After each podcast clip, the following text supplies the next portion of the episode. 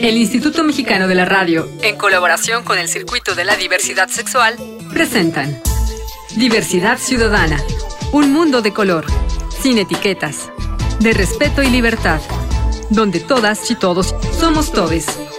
Diversidad Ciudadana.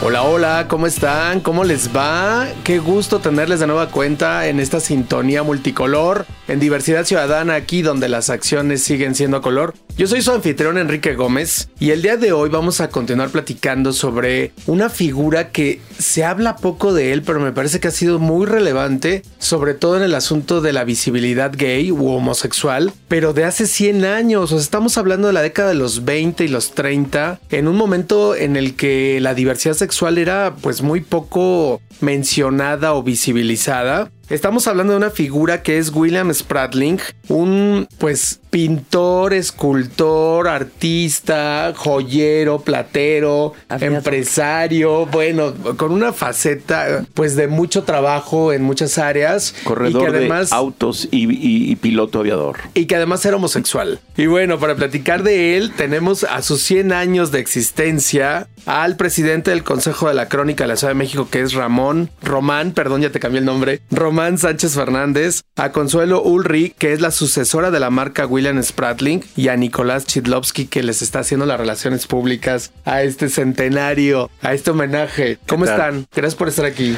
Hola, hola. A ti, muchas gracias, Enrique. Muchas gracias. Gracias. Oigan, y bueno, la otra ocasión ya nos contaron un poco en general de quién es quién fue William Spratling, pero creo que quedaron muchas dudas, ¿no? Muchos pendientes que nos platiquen. Entre ellos es en todo el trabajo que hizo Spratling, tanto el artístico como el joyero, ¿en qué se inspiraba? ¿Qué, qué era lo que representaba? ¿Cuál es su cosmovisión como artista?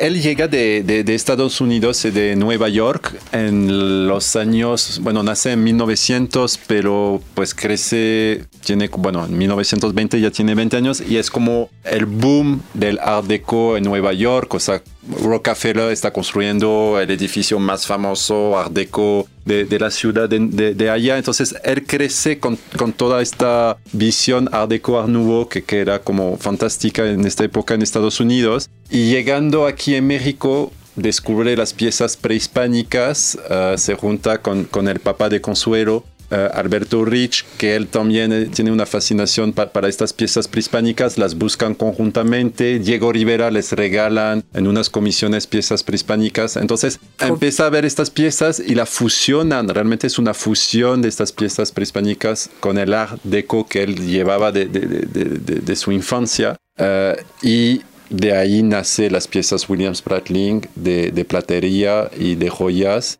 con también ébano, unas piedras preciosas, semi-preciosas. Prehispánicas, este, jade prehispánico, eh, amatista, onix, obsidiana. obsidiana y varias otras. ¿no? Ok, entonces el tema de, de, tu papá, de Ulrich y, de, y de Spratling es lo prehispánico. Lo prehispánico. Eso es lo que les cautiva y es lo que quieren reflejar en su obra, ¿no? Claro. Sí, y, dar a conocer. Sí, y se inspiran mucho también de la naturaleza. O sea, todas sus piezas tienen como, o sea, si, si las observas y las estudias, te das cuenta que tienen como una visión muy relacionada a los animales, a la fauna, a la flora algunas piezas también tiene como esta, este toque erótico prehispánico que llevaban las piezas prehispánicas que encontraban. Ok, ¿un toque homoerótico o erótico? Erótico. Las culturas prehispánicas tienen deidades sagradas, eh, deidades eh,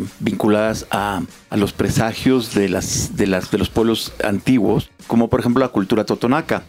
En, en la cultura totonaca hay una importante colección que llega a las manos de, de William Spratling, que es este catálogo que, pongo aquí en el programa para que lo puedas difundir. Ok, que se llama Más humano que divino. De William Spratling. Ajá. Y sí, es una colección que él eh, fue colección, él se volvió coleccionista, William Spratling y Alberto Ulrich de colecciones prehispánicas. Estamos hablando de los años 30, 40, 50, cuando está apenas naciendo el Instituto Nacional de Antropología y hay un sistema de catalogación muy primitivo. Todos los pueblos originarios tienen piezas y colecciones privadas de lo que encontraron en sus, en sus, en sus fincas, en sus tierras y las conservan. Y y William Sprant se convirtió en un coleccionista de esta colección totonaca porque él, eh, él, le apasionaba la sonrisa del pueblo totonaca y se son las famosas caritas sonrientes. Ok. Eh, él busca esa sonrisa y esa felicidad y él dice que lo feliz lo hace más al ser humano humano. Al ser, al hombre, el ser feliz lo hace más humano. Por eso se llama Más humano que divino. Ah, mira. El libro. Y es una colección de obras de, de la cultura totonaca, eh, temprana y tardía, entendiendo como dos épocas distintas de, de, de tradición orfebre. Y allí hay mucha orfebrería, trabajos de barro, de escultura, que William Spratlin comprende y los lleva a la revista más importante de Estados Unidos que es eh, Mexican eh, Folkways, que en 1930 y 1932 y 33 es la revista que difunde la cultura prehispánica en Estados Unidos. Él era el Relaciones Públicas de México y el mundo prehispánico en los Estados Unidos. Y gracias a él vinieron grandes empresas, grandes inversionistas y grandes mecenas a invertir en ese universo que se llama el turismo de Estados Unidos en México. O sea, también impulsan de alguna manera el turismo Sí, mexicano. Porque si, te, si recordamos, Tasco y Iguala, en la carretera Cuernavaca, Tasco, eh, Tasco Iguala, Acapulco, era la ruta en la que se fue Marilyn Monroe, en la que se fue eh, los grandes directores de cine, las grandes divas, y la ruta era ir a la casa de William Spradlin en Tasco y ir a Acapulco a las grandes celebraciones del festival de cine que se celebra ahí. Llegaba Merlene Dietrich, Dolores del Río y todos los grandes eh, Figuras. figuras John Gavin eh, y últimamente la figura de la gran diva que, que nos puede contar eh, Consuelo es Marilyn Monroe, pero nos puede hablar de las piezas que están en el catálogo que vamos a compartir en una celebración para una venta del relanzamiento y renacimiento de William Spratlin, los diseños de Spratlin y, y la firma de Consuelo Ulrich para presentar a las comunidades gays las joyas de la corona que tenía eh, William Spratlin para los eh, artistas y comunidades LGTT. ¿Nos puedes hablar, eh, Consuelo? Pues hay, va- hay varias piezas que son Ajá. este como eh, son las más reconocidas por los por la gente gay y las más este seleccionadas para ellos y es una pulsera y collar de discos y otro mm, es una pulsera entrelazada de plata con cobre Se llama Oscar. Es, es una pieza, perdón, Consuelo, te No, corto un no. poquito, pero es una pieza que, que, que representó, que tuvo un mensaje muy potente esta pieza, eh, porque es como lo que, lo que Abarca. cuida al caballo, ¿no? Oscar. Y, y- y tenía como un símbolo de, de- de libertad, de unión y de orgullo y de, y de fuerza espiritual hacia el mundo, ¿no? Y, y- y tuvo un impacto muy fuerte en la comunidad gay, o sea, se, se las ponían y era como, como el símbolo de, de esta época, tanto en Nueva York como, como en San Francisco. Y, y tenía mucho impacto en la comunidad gay de qué época? De- sí, o sea, estas piezas fueron más como por en los años entre 40 y 60. Ah, ya. Y, y tuvo un boom en los años 60, 70, que, que ahí, como cuando estaba... la- Hudson debe tener una en su colección. Sí, bueno, que aparte coincide con la revuelta de, de Stonewall, que es cuando Sí. se inician los movimientos LGBTs desde Nueva York hacia el mundo. Exactamente, y en San Francisco también. Sí, en San. Francisco también. Sí, sí, Eh, sí. ¿Alguien puede ver estos catálogos en línea o hay alguna manera de revisarlos? Sí, vamos a subir eh, para todos en eh, el catálogo Ajá. eh, en sus plataformas y anunciaremos, eh, lo subiremos de una manera como ahora virtualmente para que puedan acceder a él y también a nuestra página oficial para que puedan navegar y, allí ver las piezas, conocer su historia, la descripción histórica eh, y el objeto del deseo, como decía Puñuel, eh, y, y se lo decía Salvador Dalí cuando se, entregaba, se regalaban piezas entre ellos dos. Esas, Que fueron amantes, cabe subrayar. que- objetos de deseo eh, que se regalaban entre ellos. Entonces estas piezas son esto, piezas que revelarán a todos nuestros, eh, con nuestras comunidades que deseen tener un objeto del deseo de William ¿Y Spratley. cuál es la página? El, aquí Nico, que es nuestro manager internacional, nos lo va a dar. Sí, la, la- la- página es plataws.mx y eh, próximamente vamos a, sacar también la, la-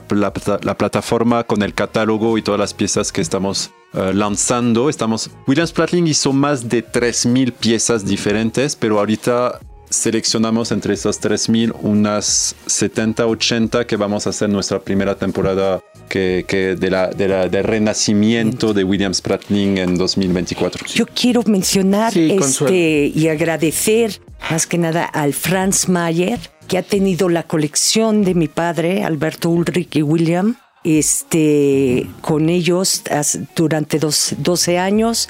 Esta semana pude ir y hablar con ellos. Se va a abrir una sala donde van a exponer por fin. Wow. ¿Y La- ¿Ya te dieron fecha de ya- exposición? Todavía no. Están en eso. Están, pero ya va a ser permanente. También se ha hablado con UNAM y quiero agradecer a la UNAM. El Museo Universitario Al un- de Arte Moderno, Almuac. Almuac, Almuac y a Violante Ulrich, mi hermana, que tenemos una galería en Las Delicias, en eh, número 23.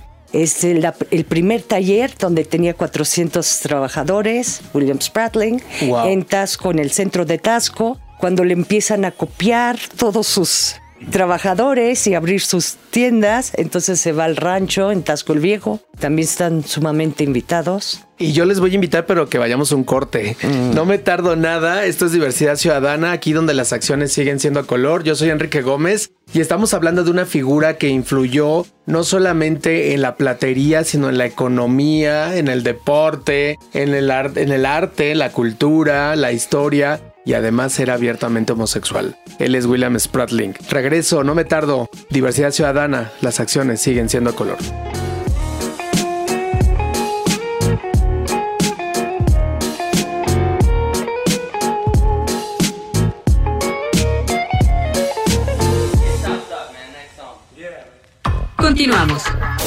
Ciudadana. Regresamos. Diversidad Ciudadana.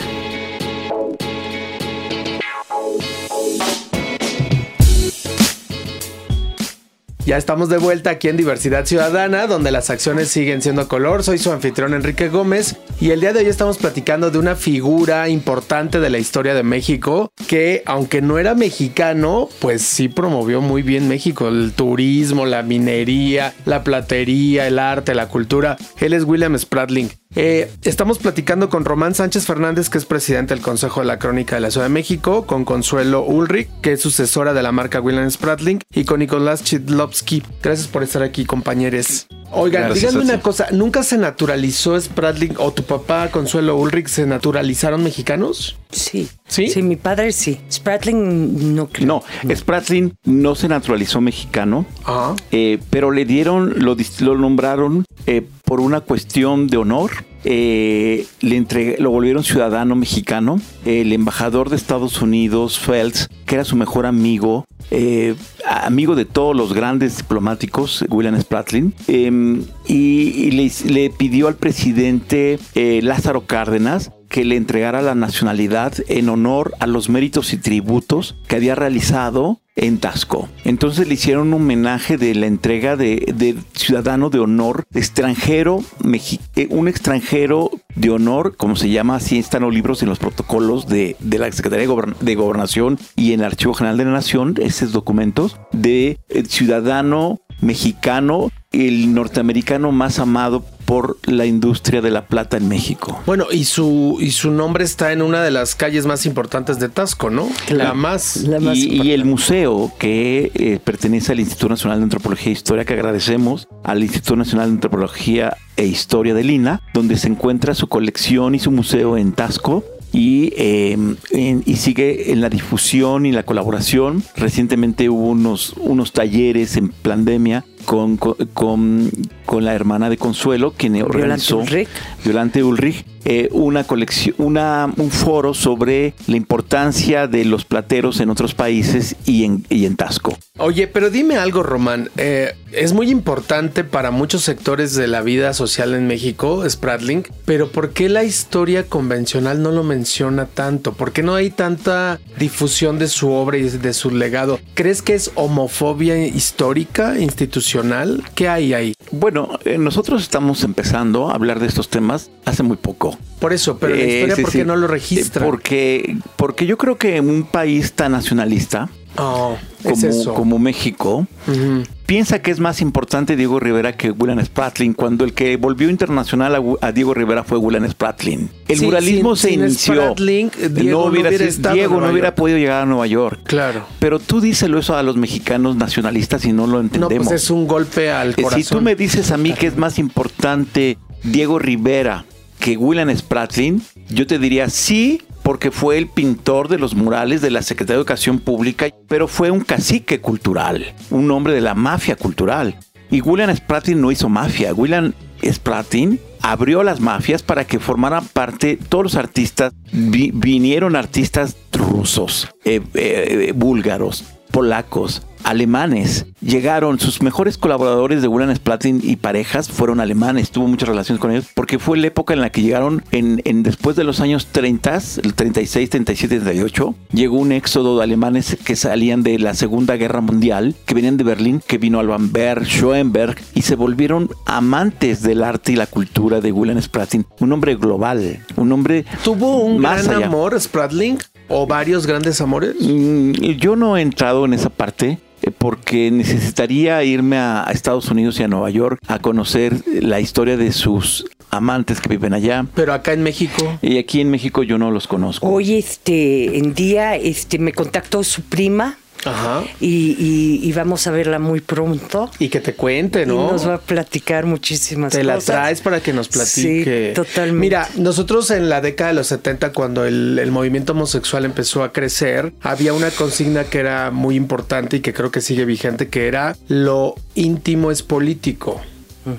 Y es verdad, cuando tú te quieres enterar de la intimidad de un personaje de estos, no es por morbo, es porque lo íntimo es muy político. Y porque visibilizar algo que eh, en, en aquel entonces estaba muy satanizado es político, es Sí. militancia, es activismo. No, y, y- y me encanta la cómo llega él de Estados Unidos corriendo de una familia militar Wow. y, y se esconde se- aquí y empieza a conocer a todas estas gentes maravillosas. Oye, ¿y se vinculaba sexoafectivamente con sus trabajadores? Totalmente. ¿Con la gente lugareña? Segun- seguramente. Sí, hay, hay testimonios de Totalmente. esos registros. Sí, hay muchos dibujos. Ah, sí. A ver, cuéntame, cuéntame esos Pues hay dibujos. muchos dibujos. ¿Qué retratan esos dibujos? Pues a hombres, a mm, eh, diferentes, eh, de diferentes mayas, este, olmeque, o sea, con, con. Ajá, y, y diferentes estilos. También covarrubias, covarrubias, este, muchos de los libros, eh, escribió muchos libros. Y este, como uno que se llama Little Mexico, fue el un pri- Primer libro. su primer libro. eh, se llama Pequeño México y allí todos los dibujos son de Covarrubias y de y, y se ven como como como Diego Rivera también pintaba muchos nacionalidades este de México, ¿no? Muchos este Las tradiciones y costumbres. Oye, y, y dime algo, eh, ¿tuvo hijos? no. O sea, si era homosexual completamente, no había bisexualidad, ¿no? Hubo algo en Estados Unidos, pero eso eh, queda en, en pausa. Vamos a tener que preguntarle a la prima. Porque este nos viene a contar varias historias. Ajá. Y, y esa es la parte que me falta a mí. Yo sé que en los años 40 el gobierno de Estados Unidos le da una concesión a Spratling para ir a Alaska a traer, a enseñarles a los eh, esquimales a, a crear este... eh, Aprovechar sus recursos a- naturales. Ajá. Porque los esquimales no tenían cómo. Entonces él se va en su avioneta desde México Ajá. a Estados Unidos, a Estados Unidos, Alaska, y se trae a 10 esquimales que vivieron en el rancho Spratling, Wow. en Tasco el Viejo, y crearon piezas maravillosas con este, con marfil, con ébano, con carey. Pero no tuvo hijos. No tuvo hijos, no sabemos, no creo. Tuvo un amor ahí. y Sé Eh, de un amor. El próximo estos- año, que sea el, el- el aniversario, tendremos eh, los registros, eh, creo, completos de un cronograma que iniciamos hace unos años al menos en el Consejo de la Crónica lo iniciamos hace cuatro años, en la ruta de William Spratley y ahora eh, con los enlaces de familia con la familia Ulrich, eh, tendremos seguramente el próximo año cartas privadas eh, de su relación con algunas historias de amor importantes, porque recordemos que ellos son de la época epistolar. Claro. Ellos escribían Total, cartas a todo distancia. el tiempo, sí. Entonces, la gran, el gran arsenal de la historia secreta de un personaje se encuentran en sus archivos privados, Sí. cartas privadas Sí, de las personas. Podemos verlo con Federico García Lorca. Hoy, a después de tantos años de, de historias de García Lorca, su verdadera historia sexual y amorosa la conocemos gracias A a, las cartas que recientemente, muchos, de muchos recientemente sus, a- amori- sus amores, sus pasiones y sus, y sus grandes compañeros De de, vida. Salvador Novo también lo Eh, sabemos. Estamos, estamos conociéndolas. Sí. Entonces, creemos que vamos a tener una aportación no solamente en la vida artística, la vida escultórica o la vida de estos icónicos personajes de esta que, que le dieron luz a la cultura, la luz de la plata que define em, William Spratling y Alberto Ulrich al mundo mexicano. Pero también quiero decirles en otro sentido que este consejo científico integrado por quien estamos aquí y está José María Torres Durán, que gracias a él y a su forma de construir un proyecto nos va a permitir lograr un, un final feliz para conocer la obra de William Spratling. Pues ya está, ayúdenme a cerrar el programa con un mensaje final porque ya se nos acabó el tiempo. Pues yo quiero ¿Con qué agradecer cerramos? a todos ¿eh? este día maravilloso y a todos los seguidores y que vengan a Tasco y que sigamos este pues a- dándole apoyo a toda la comunidad gay y que seamos abiertos y que estemos todos unidos. Y demos la página otra vez, Nicolás, para que pueda la gente revisar cuando haya algún evento, cuando haya alguna actividad, cuando haya algún tipo de itinerario, pues que lo chequen en la página web, ¿no? Sí, claro, no, sí- sí, síguenos en, en la página web plata ws.mx, ahí tienen como mucha información y, y también ven nuestro nuevo catálogo en la plataforma de Todes que vamos a, a difundir muy pronto y verán que vamos a tener muchos avances y muchas promociones en los próximos meses y también fiestas privadas. Eh, espero que unos de ustedes puedan acompañarnos porque van a ser O, muy, toda- muy o todes. Claro, que le echen un ojito ahí a la web y ahí se entera, ¿no? Exactamente. Bueno, muchísimas gracias, por haber estado con nosotros. Y gracias a José María. Gracias, Román Sánchez Fernández, presidente del Consejo de la Crónica de la Ciudad de México. Gracias, Enrique. Gracias, Consuelo Ulrich, Gracias. sucesora de la marca William Spratling. Gracias, Nicolás Chidlowski. Un placer como siempre, Enrique. Gracias. Muy Gracias. internacional esta Gracias. mesa. Y muchas gracias a todas y a todos ustedes por haber estado con nosotros. Esto es Diversidad Ciudadana. Aquí las acciones siguen siendo color. Soy su anfitrión Enrique Gómez y yo les espero en la próxima. Hasta pronto.